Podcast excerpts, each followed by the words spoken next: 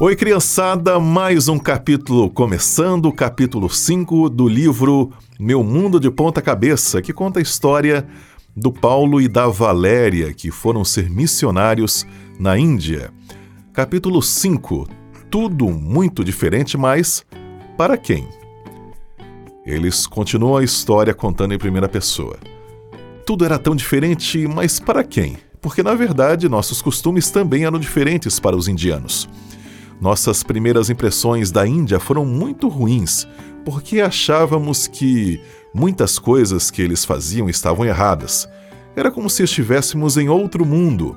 Hoje podemos perceber que eles tiveram os mesmos sentimentos, achando que nós fazíamos coisas estranhas. Quer ver alguns exemplos dessas diferenças? Primeiro, roupas. As roupas indianas são diferentes das nossas. São roupas muito coloridas e cheias de detalhes, além de todos os adereços que eles também usam. Os nomes das vestimentas também são diferentes. Imagine vestir um tecido com mais de 5 metros, somente se enrolando nele e prendendo-o com dois alfinetes. São os famosos saris ou sares, cada um mais lindo que o outro. Assim, como achamos as roupas deles diferentes, para eles, as nossas roupas é que são diferentes. Aí tem as roupas aqui típicas, eles é, mostraram aqui para um casamento, é, um sari indiano, uma outra roupa com calça de calça mulher, enfim. As meninas, é próxima página. As meninas e algumas professoras do orfanato me ajudaram a comprar duas roupas indianas, um sari e um salwar, ou salvar. Aí tem a foto aqui dela é, colocando, uma pessoa ajudando ela a colocar a roupa e também ela já pronta com a roupa. Parece bem complicado para colocar. Próxima página: língua. No Brasil falamos somente uma língua português, mas na Índia existem mais de 400, 400 é, dialetos ou línguas, bem diferentes. As duas línguas oficiais são o hindi e o inglês. No orfanato, a língua oficial era o inglês. Um dos meninos falava quatro idiomas diferentes, com apenas 10 anos de idade. As crianças nos ajudavam o tempo inteiro com as traduções, especialmente quando saíamos do orfanato. Fora dos portões, a língua mais falada era o bengali. E aí tem é, a Valéria do lado de uma tabela de promoção de um restaurante indiano. É bem. a caligrafia é bem indiana mesmo. E aí está escrito o seguinte no box: O que você faria se fosse a um restaurante e na porta encontrasse uma placa como esta, com o nome dos pratos e os preços? Diz aí, se você tiver o livro na mão, você diz pra gente o que, que você acha. Próxima página: papel higiênico e banheiros. Na Índia, as pessoas não têm o costume de usar papel higiênico. Você acha que isso é estranho? Acha que eles estão errados em não usar papel higiênico e nós estamos certos em usar? Normalmente, depois de fazer o, o número 2, os indianos se lavam usando a mão esquerda. Talvez você esteja pensando, que nojo! Mas saiba que eles pensam mesmo da gente. As crianças também acham bem estranho usarmos papel higiênico. Até mesmo os banheiros indianos são muitos, muito diferentes dos nossos. Próxima página. Assim como chamamos alguém de senhor, senhora, senhorita, as crianças também nos chamavam com respeito. Sir Paulo e Miss Valéria. O mais interessante é que quando queriam bater a nossa porta para nos chamar, eles não faziam como a gente normalmente faz. Em vez de bater, eles diziam. É...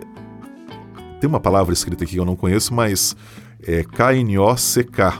É, knock, knock mas pode ser um toque-toque, parecido com toque-toque. Tem um box falando sobre isso, sobre toque-toque. Então vamos falar que é toque-toque. Toque-toque, senhor Sir Paulo. Toque-toque, Miss Valéria. Era bem divertido ouvir as crianças nos chamando o dia todo. Claro que às vezes cansava um pouco. Cor da pele e altura. A cor da nossa pele também é bem diferente para eles, até mesmo nossa altura. O povo indiano não costuma ser alto, como outros povos. Ao caminhar pelas ruas, as pessoas pediam para tirar fotos com a gente. Os carros paravam, alguns queriam conversar e saber de onde éramos. A cor da pele dos indianos é linda. Alguns têm uma cor que parece dourada, algo fantástico de se ver. Aí tem um box escrito o seguinte: Você sabia? De acordo com Guinness é, Book, Guinness World Records, na verdade, é, Yoti Ang é a mulher viva mais baixa do mundo. Ela é indiana, nasceu em dezembro de 1993 e mede 62,8 centímetros de altura. E Sultan Kozen é o homem vivo mais alto do mundo. Ele nasceu na Turquia em dezembro de 1982 e mede 2,46 metros. 2,46 metros de altura. Próxima página. Milhões de deuses. Há muitas religiões na Índia, mas a maioria das pessoas segue o hinduísmo. Eles têm literalmente milhões de deuses. É uma religião bem complexa, com diferentes práticas nas diversas localizações do país. Realmente vimos várias situações que comprovavam isso. Um dia, Paulo está dizendo, eu, é, no caso Paulo, né, estava andando na rua e um homem me parou e começou a falar várias coisas que não conseguia entender. O mais estranho é que ele se ajoelhou aos meus pés. Fiquei sem saber como reagir, porque não queria ofender ninguém. Então as meninas do orfanato começaram a traduzir. Sir Paulo, ele está dizendo que hoje é um dia muito especial porque ele encontrou você, que é um que é o pai do Deus da Igreja Católica, porque você é alto e branco. Ele falou mais algumas coisas e foi embora. Tem um box aqui, um desenho é, de uma vaca e está escrito o seguinte: Na Índia, a vaca é considerada um animal sagrado. Próxima página: Escolha no casamento. Eles também acharam muito estranho quando descobriram é, que nos escolhemos com quem vamos namorar ou casar. Na Índia, quem escolhe são os pais. Assim como temos classes sociais em, nossos, em nosso país, eles se dividem por um sistema de castas. É o casamento e o casamento é arranjado, levando isso em conta. Esse tipo de casamento é estranho para você, não é mesmo?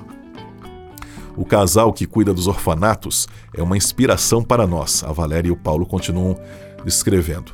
Um dia, o esposo contou que o casamento deles também foi arranjado. Estranho, porque eles não são indianos, são americanos. Mas ele completou: meu casamento foi arranjado por Deus, que me deu esta esposa tão especial com quem compartilha a vida. E o casal continua falando, a Valéria e o Paulo. É muito lindo ver um casal em que ambos já têm mais de 70 anos de idade e são felizes e abençoados por, é, por estar abençoando tantas pessoas. Comida. A comida indiana é também muito diferente. Eles usam vários temperos que não costumamos usar no Brasil a Índia é um país bem conhecido por suas especiarias. No local onde estávamos, comiam muito arroz com, letilha, com lentilhas e o famoso curry. Mas cuidado, os indianos realmente gostam de comidas bem picantes, ou seja, com muita pimenta. Um dia sem querer, a Valéria comenta, né? Comi com uma comida, comi uma comida muito apimentada. Meus olhos se encheram de lágrimas e meu nariz começou a escorrer na mesma hora. O Paulo ficou todo vermelho e a voz dele até mudou. Depois que o efeito da pimenta passou, tudo voltou ao normal, mas foi uma experiência bem intensa. Mais uma página aqui é, falando sobre comendo com as mãos. No orfanato não havia talheres, como garfos e facas, que você provavelmente tem em casa. Somente algumas crianças tinham colheres. A maioria, praticamente 99%, comia usando apenas as mãos. É assim que os indianos comem. Tem um box aqui é, falando o seguinte: Veja as duas fotos nesta página. Que mão eles estão usando para comer? Ninguém come com a mão esquerda, sabe por quê? É, volte à página 39 para descobrir a razão. Então vamos para a página 39. A gente estava na 45. Página 39. Ah, por causa do banheiro por causa do banheiro. Aí eles têm essa. Eles usam a mão para limpar, né? É, quando fazem o número 2. Próxima página. Um dia aconteceu algo muito interessante. Estávamos comendo juntos e o Paulo viu um dos meninos tentando pegar um pouco de arroz quente no prato. Então ele disse: Cuidado para você não se queimar.